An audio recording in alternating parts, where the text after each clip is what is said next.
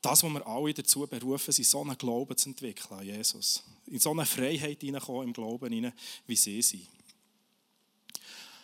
Und jetzt, äh, wenn wir ehrlich sind und mal so ein bisschen die Realität anschauen in unserem Leben, dann können wir auch häufig so ein bisschen zum Meinung so, ja, ähm, so krass sieht es nicht aus, oder? Also es gibt häufig Momente, wo jetzt ich in meinem Leben auch feststelle, ähm, also manchmal ist mir eigentlich lieber, wenn mein Wille zählt und nicht der von Jesus. Wenn wir gerade so ein bisschen meine Vorstellungen von dem, wie es läuft, dass, dass, dass die mir eigentlich jetzt gerade angenehmer sind als das, was vielleicht Jesus für mich vorbereitet hat. Und auch dort drinnen schaue ich immer wieder gerne auf die Jünger, weil die Jünger sind als gutes Beispiel drin, wie man in Momenten, wo man versagt, wieder aufstehen und weitergehen. Der Andi hat es schon angekündigt, wir sind in der Serie Hashtag Jesus. Es geht darum, die letzten 24 Stunden von Jesus anzuschauen. Das sind die 24 Stunden vor Weltgeschichte, die das Weltgeschehen verändert hat. Jesus, der ans Kreuz gegangen ist, der die Schuld der gesamten Menschheit auf sich genommen hat, damit jeder einzelne Mensch wieder in eine Beziehung hineinkommen mit Gott, mit dem Schöpfer, der jedes Lebewesen geschaffen hat. Und durch das, dass er den Tod überwunden hat und wieder auferstanden ist, haben wir die Möglichkeit, zu Jesus zu kommen. Das sind die 24 Stunden, die abgehen und die dermaßen wichtig sind, wo Jesus so viel da hat für die Welt. Und ich werde aber jetzt dort drinnen eine Situation hineinschauen und vor allem die Jünger anschauen, wie das sie reagieren. Weil bei den Jüngern sieht es ein bisschen anders aus. Und zwar, wenn ich die Szene anschauen, kurz bevor Jesus verhaftet wird, im Garten Gethsemane. Das ist so ein Olivenhang auf dem gegenüberliegenden Hügel von, von, von Jerusalem. Ähm, und Jesus ist mit den Jüngern dorthin, für zu beten.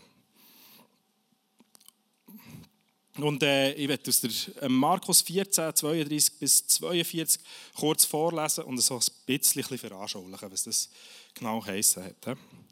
Sie kamen zu einem Olivenhain, der Garten Gethsemane hieß. Und Jesus sagte, setzt euch hierher, bis ich gebetet habe. Petrus, Jakobus und Johannes aber nahm er mit. Und schreckliche Furcht und Angst ergriff ihn und er sagte zu ihnen, meine Seele ist zu Tode betrübt, bleibt hier und wacht mit mir. Und ihr könnt euch vorstellen, es ist abends spät, die Jünger sind wahrscheinlich schon ein bisschen müde, die hocken dort, äh, wo sie Jesus hat, hat abgestellt hat, gesagt, ja okay, Jesus, jawohl, wir beten für dich hier. Jawohl, Jesus. Ja, wir beten. Ja, warte, vielleicht, ja, so ist es vielleicht ein bisschen bequemer. Ja, mhm. ja, wunderbar. Jawohl, Jesus. Mhm. Mhm. Ja, Jesus. Ich lese weiter. Er ging ein Stück weiter und warf sich zu Boden. Dann betete er darum, dass das Schreckliche das ihn erwartete, wenn es möglich wäre, an ihm vorübergehe. Aber Vater, sagte er, dir ist alles möglich, lass diesen Leidenskelch an mir vorübergehen, doch dein Wille geschehe, nicht meiner. Als er zurückging, fand er die Jünger schlafend. Simon, sagte er zu Petrus, schläfst du etwa? Konntest du nicht eine einzige Stunde mit mir wachen? Seid wachsam und betet, sonst wird euch die Versuchung überwältigen. Denn der Geist ist zwar willig, aber der Körper ist schwach. Und die Jünger wieder, jawohl, Jesus, ja, sorry, Herr, tut mir leid, ja, bete für dich. Mhm. Jawohl, das war einfach bequemer der Weg. Nochmal.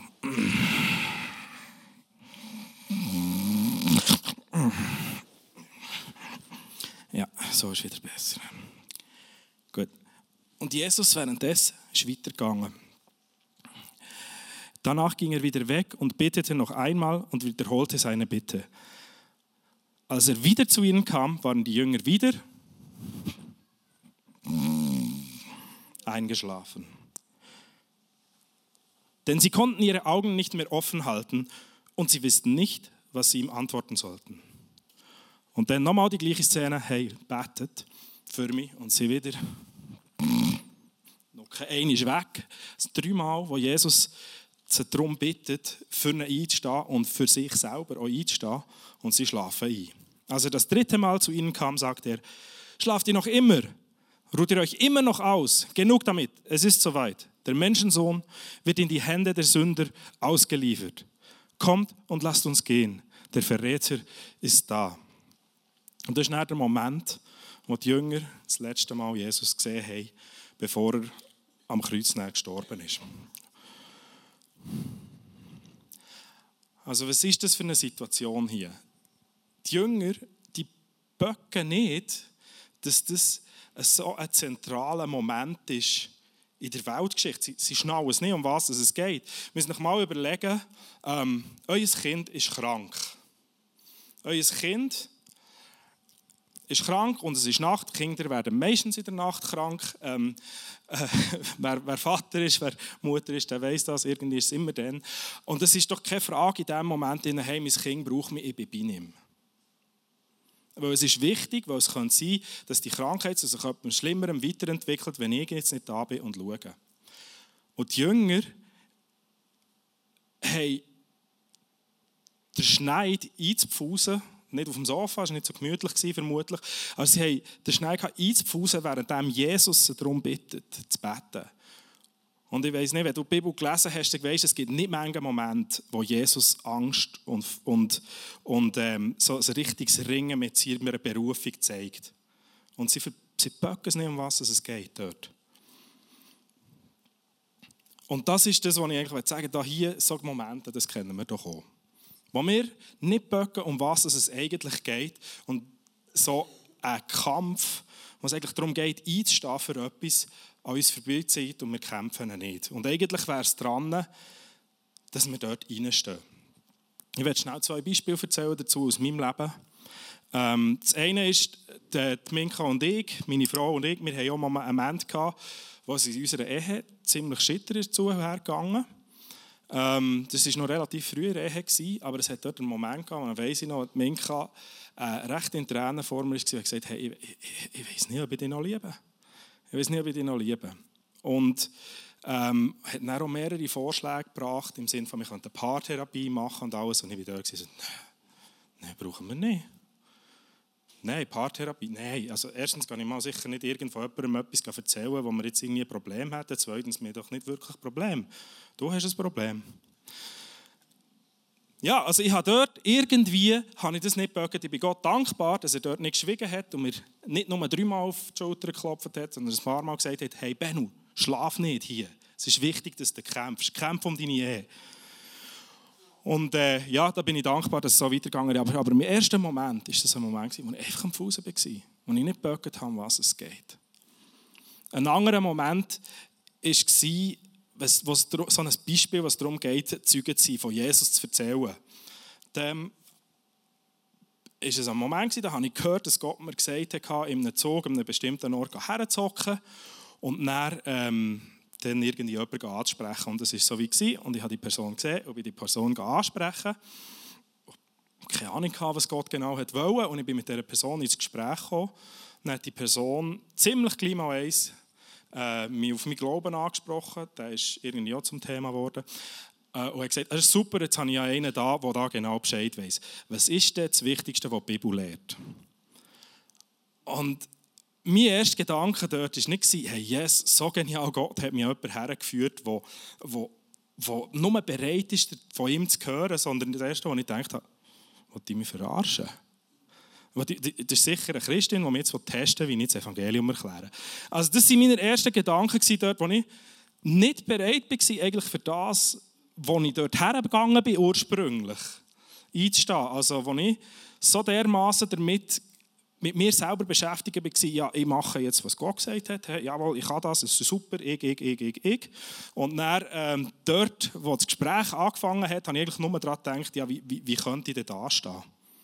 Also es ist eigentlich gar nicht um das gegangen. Ich habe irgendwann schon wieder den Rang gefunden und habe das können, können zusammenfassen, aber es war wirklich äh, eine längere Situation. Gewesen. Und ich glaube, ähm, solche Momente kennen wir alle. Und doch sind es doch so Momente, wo wir, wo wir sehen, hey, wir haben eine andere Berufung in diesem Sinne. Wenn es um das Zeugensein geht, das ist das, was Jesus uns dazu aufruft. Jesus ruft auf, ein Zeugensein für ihn. Jesus sagt uns ebenfalls so, dass wir uns in unserer Ehe sollen investieren ineinander. Es ist sogar vor gegenseitiger Unterordnung die Rede. Also Männer, euer Auftrag ist es, Frauen zu lieben, wie Jesus die Gemeinde geliebt hat. Und die 24 Stunden zeigen, Jesus ist ans Kreuz gegangen für die Gemeinde. Also Männer, euer Auftrag ist es, euch zu aufopfern für eure Frauen. Und Frauen umgekehrt, euer Auftrag ist es, eure Männer zu respektieren. Und dort drinnen, äh, Frauen, wenn ihr jetzt während meinem Beispiel schön genickt habt und gesagt jawohl, Männer, wacht auf, dann überlegen mal, ob das respektvoll ist. genau. Äh, eins ist klar, die Jünger machen das in dieser Situation, in der sie einnicken im Garten. Die machen das nicht extra. Es passiert nicht. Sie sind einfach in dem Sinne nicht ready für den Moment, weil sie noch so sehr von sich her denken. Weil sie mit ihren eigenen Bedürfnissen in dem Moment in der Schlaf beschäftigt sind. Und dort, dort ist Jesus am Betten. Doch nicht, dein, nicht mein Wille, doch dein Wille geschehe und nicht meiner. Haben sie noch völlig nicht den Fokus. Und auch ich bin überzeugt, ich habe häufig eigentlich den Fokus, mein Wille geschehe und Jesus hoffentlich ist so deine. Also, und dort von dem wegzukommen, dann möchte ich euch jetzt so ein vier Hilfsmittel dazu präsentieren und helfen. Und das erste ist ein Bewusstsein dafür, Jesus ist jetzt da. Das ist eigentlich eines unserer grössten Probleme. Wir rechnen eigentlich nicht wirklich damit, dass Jesus die ganze Zeit da ist. Warum? Es ist eigentlich ziemlich einfach. Wir sehen ihn nicht. Wir sehen Jesus nicht und darum rechnen wir ob jetzt bewusst oder unbewusst nicht, dass er effektiv da ist. Aber jetzt stell dir mal vor, kannst du hier das Beispiel nehmen. Du hockst hier innen. Bist du dir bewusst, dass Jesus hier ist? Jetzt gerade. Ähm, stell dir das mal vor, nicht ich würde hier da sein, sondern Jesus würde hier oben stehen. Wie würde es dein Verhalten jetzt ändern? Würdest du genau gleich da hocken? Würdest du genau gleich ähm, ist gut. Alle, die sich jetzt irgendwie ertappt fühlen, ändern ihre Haltung. Nein. genau. Also, das ein bisschen überlegen. Und das darüber aus, es ist nicht jetzt der Celebration, sondern es ist jedem Moment, wo du unterwegs bist, ist Jesus mit dir dort. Wenn du morgen Morgen gehst, arbeiten, ob das Blättchen legen ist, ob das in der Schule mit, mit Lehrern äh, Gespräche führen oder mit Schülern Gespräche führen, Schüler begrüßen, Schüler lernen, unterrichten, die sich interessieren oder nicht interessieren, spielt keine Rolle. Vielleicht gehst du Skifahren, es hat noch ein bisschen Schnee, vielleicht hast einen freien Tag und du schlafst aus. Es ist egal, egal wo du hergehst, wo du unterwegs bist, Jesus ist mit dir dort. Und das Bewusstsein, das hilft enorm. Lass uns das Bewusstsein erreichen, er ist da. Und es gibt eine Bibelstelle, wo Jesus das selber ganz klar sagt. In Matthäus 28b, dort sagt er, ich versichere euch, ich bin immer bei euch bis ans Ende der Zeit. Und für unsere Hingabe und Nachfolge ist es unabdinglich, dass wir uns dem bewusst sind, Jesus wird nie von unserer Seite weichen.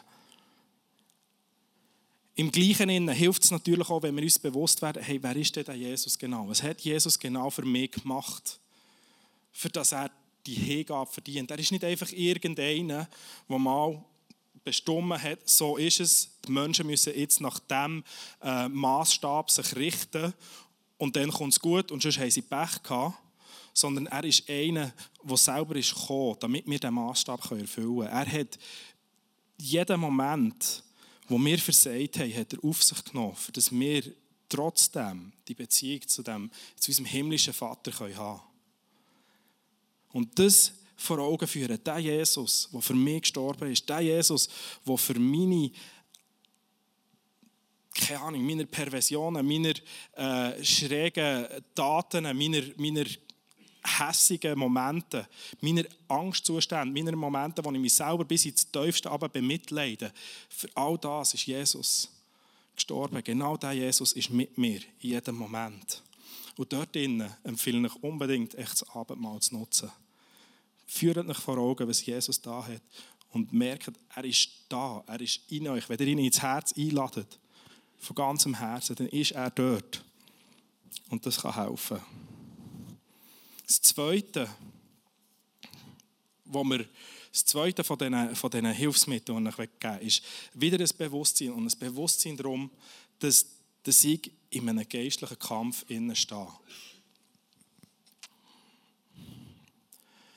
Das Bewusstwerden, das hat für mich so ein drei Facetten. Das erste ist, meine Nachfolge mit Jesus, die ist umkämpft. Also ich kann, es ist nicht so, dass ich mich einfach einig für Jesus entscheide und von dann an wird es sowieso gut kommen. Es braucht sicher viel, damit es nicht gut kommt, ab dem Moment, wo wir uns wirklich für Jesus entscheiden. Aber Nachfolge von Jesus ist immer ein Moment, wo wir mehr und mehr zum Bild werden von Jesus und das gefällt dem Gegner nicht. Und darum setzt er auch daran, dass wir nicht allzu wirkungsvoll werden als Christen. Das heisst, wir müssen uns bewusst werden, hey, wir stecken in einem geistlichen Kampf.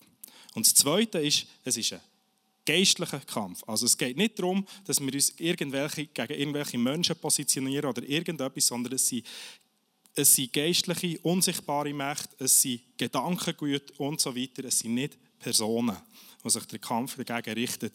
Ich möchte euch da ein Beispiel bringen, die ich erlebt habe, als ich in Südostasien unterwegs war mit der Arbeit. Ähm, da habe ich ein Bild dazu, das ich dann noch zeigen kann. Das, ist, äh, das sind wir zu einem wirklich ungünstigen Moment dort gewesen. Und zwar waren wir in einem Land, gewesen, wo Christenverfolgung herrscht. Und wirklich in einer Woche oder zwei Wochen bevor wir dorthin sind, ist der Pastor von dieser Gemeinde wo, wo unsere Kontaktleute her sind ist von der Keimpolizei verwünscht worden und ähm, aus, aus diesem Setting rausgenommen worden. Und das hat bewirkt, dass natürlich ähm, alle Kontakte sofort abgebrochen wurden untereinander, damit nicht einer den anderen verratet. Und die Angst, die dort geherrscht hat, jetzt wirklich die Angst ums Leben, die hat man dann unseren Kontaktleuten angemerkt. Und ich kann mich noch besinnen, wir sind im Moment sind wir in einem Restaurant gehockt und du hast gespürt, wie die Person vis-à-vis von uns Angst hat und wir sollten jetzt mit ihnen einen Einsatz besprechen. Und in dem Moment hast du gemerkt, wie so die Angst anfängt, überschwappen auf uns. Ich weiss noch, ich bin in einem Stockwerk runter und unten in diesem Raum ist ein, ist ein Uniformierter gestanden. Und ich weiss noch, ich plötzlich denken, hey, ist jetzt der da, weil wir hier sind. Und ich wusste in diesem Moment, hey, mit dieser Angst verbringe ich keine zehn Tage in diesem Land. Und wir sind im Vorfeld gut darauf vorbereitet wir sind uns bewusst, dass wenn wir dort hergehen, wird es ein geistlicher Kampf sein. Und dann haben wir, ähm, sind wir zurück ins Hotel und gesagt, so nicht, Giele, wir setzen uns her, wir beten. Und dann haben wir betet, uns positioniert, die Angst fortgejagt. Am nächsten Tag sind wir unterwegs gegangen, auf Unis, haben Spätspaziergänge gemacht, unterwegs, für das wir nachher ein Seminar durchführen können. Ihr seht es da, das ist der Hörsaal, der rein. Ähm, wir mussten Stühle rein tun, damit sie noch weiter vorne können hocken hinten nachher. Sie sind am Stehen. Äh, irgendwie 40, 50 Leute sie schauen, sie sind dann gleich wieder gegangen, weil es keinen Platz mehr hatte. Und wir haben dort ein Zeugnis gebracht von Jesus an der Uni, an einer staatlichen Uni. Und haben ähm, an einem anderen Ort war sogar der, kommunistische Studentenverein, der uns Türen aufgetan hat, der uns einen Raum zur Verfügung gestellt hat. Der Chef von denen ist in dieser Vorlesung innen gehockt und die, die es nicht wissen, in diesem Land ist genau die kommunistische Partei die, die für die Christenverfolgung sorgt. Also, der ist drinnen gehockt und gestrahlt die ganze Zeit, auch während dem Zeugnis, wie ich uns gratulieren und bedanken für die wunderbare Vorlesung. Also, sehe jetzt, es ist ein Kampf, wo wir uns bewusst sein müssen. Und wenn wir bewusst sind, dann wissen wir auch, wer ist der, der für, eine, der für uns kämpft. Und dann können wir ihn einstellen und dann können so Sachen passieren. Aber eben so ein Kampf, da muss man sich auch dafür ein bisschen trainieren. Und wie tut man das trainieren? Das heisst, man kann sicher beten, Bibel lesen, ähm, sich mit den geistlichen Gaben auseinandersetzen. Das ist alles Training. Aber eins, was ich hervorheben jetzt, ist das Fasten, weil es passt super zur Fastenzeit, oder? Genau. Und Fasten, das ist etwas, das ist so schwierig irgendwie zu erfassen. Wirkt, wie wirkt Fasten? Ähm, kann ich ein Gebetsanliegen bringen und dann faste ich dafür und dann wird es passieren? Nein. Kann ich irgendwie mir irgendetwas sonst erträumen oder was auch immer und durch das Fasten wird der Traum Realität? Nein. Weil das Fasten an sich ist nicht irgendein Druckmittel, für das Gott das tut, was ich will. Aber das Fasten ist ein Ausdruck dafür, dass ich das, was mir wichtig ist, das, was ich sage, hey, da ist mein Wille dran, da ist meine Sehnsucht dran, aufgeben, für zu sagen, hey Jesus, was ist dein Wille? Der Fokus bekommen, hey Jesus, wo bist du? Was ist dein Herzschlag? Was ist dir wichtig? Dann kann ich verzichten auf verschiedenste Sachen. Das Essen ist in dem Sinn das, wo man darauf verzichten kann, weil es jeder braucht. Aber wenn man jetzt auf das Essen verzichtet und dann jeden Tag nur daran denkt, oh, uh, weißt du, am Sonntag, dann wissen ich dann wieder. Und dann, mm, weißt du, der Braten, den ich mache dazu, mit dem Gratin Dauphinois und, oh, oh, weißt du, glasierte Rüebli noch dazu. Mm. Ja, wie viel hat es dir gebracht am Schluss? Außer, dass die freust auf ein Essen. Ähm. So etwas kann gut sein, für irgendetwas vielleicht Körper mal ein bisschen spüren und so weiter. Aber wenn es um das geistliche Prinzip hinter dem Fasten geht, dann geht es immer darum, zu Jesus zu kommen, Jesus mehr lernen zu kennen, Jesus mehr zu spüren. Und ähm, ich habe im Moment bin ich auf das Nattel am verzichten während dieser Fastenzeit, also das ganze Nattel. Das heisst, falls ich irgendjemandem nicht zurückgeschrieben habe, jetzt wisst ihr wieso. Ähm, und das Verzichten darauf, auf das Fasten, das hat bei mir jetzt zum Beispiel auch geholfen, dass ich Momente habe entdeckt wo ich im Schlafen bin. Wo ich habe gemerkt hey, da gibt es etwas, wo ich durch mein Nattel und das Essen einfach überdecke, wo ich nicht bereit bin, in den Kampf hineinzustehen. Und durch das Fasten habe ich das anfangen zu entdecken. Gott konnte zu mir reden, weil ich mich zu ihm gewendet habe, er mir das aufzeigen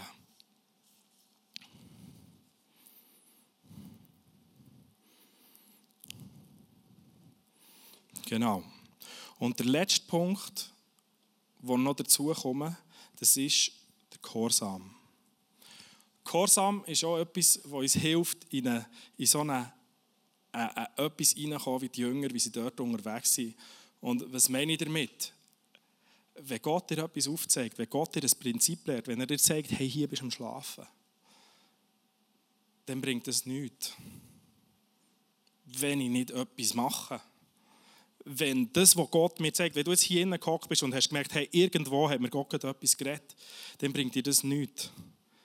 Wenn das nicht dazu führt, dass es irgendeine Veränderung gibt, also darum ist der Gehorsam enorm wichtig, dass wir in dieser Hingabe an Jesus wachsen können. Weil wenn wir uns hingeben und sagen, jawohl Jesus, du hast zu mir geredet und ich mache diesen Schritt, ich wage es, ähm, mit dir hinzugeben und da zu hören, was du sagst, dann können wir anfangen merken, wie das Reden von Gott in unserem Leben relevant wird. Dann können wir anfangen merken, dass Jesus vertrauenswürdig ist und dass er verhält dass er verhält. Und dann können wir in so eine Hingabe hineinwachsen, wie die Jünger nämlich auch rein sind wo wir in dieser Apostelgeschichte sehen, dass sie sich freuen und mutig trotz einem Verbot gerade wieder raussteigen und sagen, jawohl Jesus, du bist das Größte und von dir erzähle ich überall.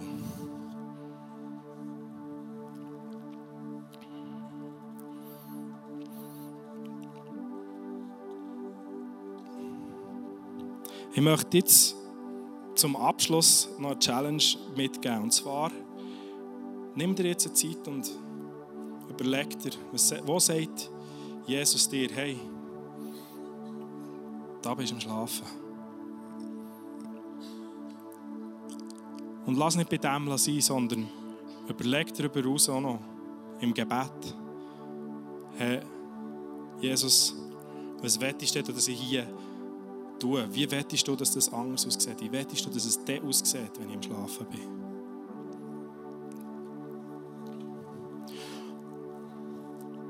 Hm. Und etwas, was man nämlich in dieser Szene am Garten Gethsemane auch sieht, es ist ein Moment, wo Jesus für mich, ist glaube der menschlichste Moment, wo Jesus zeigt. Jesus ist ganz Mensch und ganz Gott gewesen.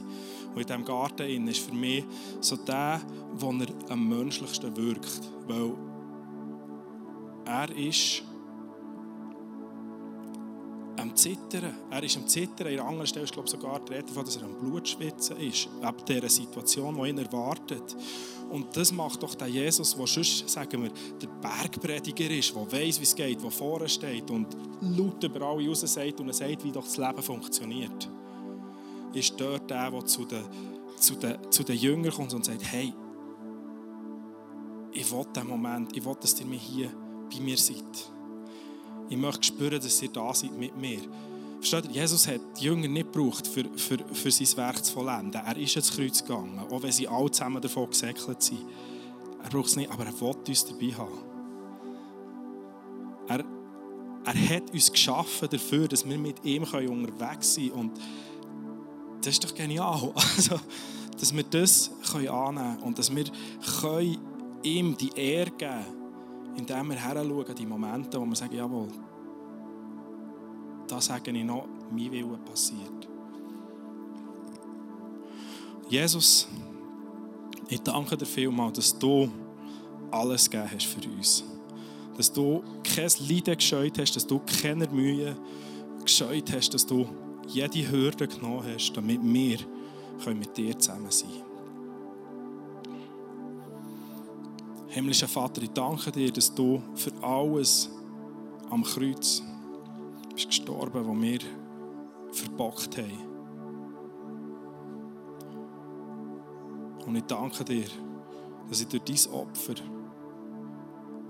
ewige Gemeinschaft haben kann mit dem himmlischen Vater. Jesus, ich bitte dich, dass du jetzt in mein Leben hineinredest. Ich bitte dich, dass du mir aufzeigst, wo ich im Schlafen bin.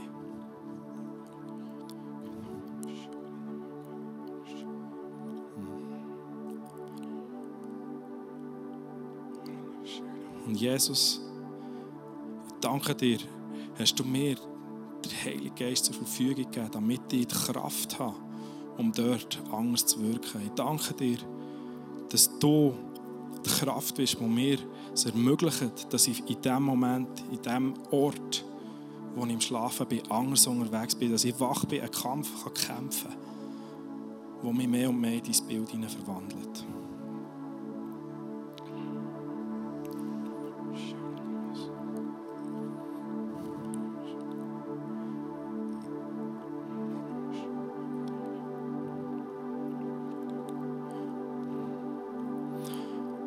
Vater, ich bitte dich jetzt, dass das, was du zu den Leuten geredet hast, dass du das versiegelst in ihrem Herzen, dass, dass das darf bewahrt werden, dass es nicht einfach eine momentane Erkenntnis ist, sondern dass das zu einer Veränderung im Leben führt, dass das etwas ist, was wir dürfen rausnehmen in der nächsten Woche, dass wir dort dürfen dranbleiben und dass wir dürfen merken, jawohl, Jesus, da was du dass es mehr und mehr dir gleicht. Ich bitte dich darum, dass du mit deiner Kraft reinwirkst, dass es zum Sichtbaren wird, Jesus.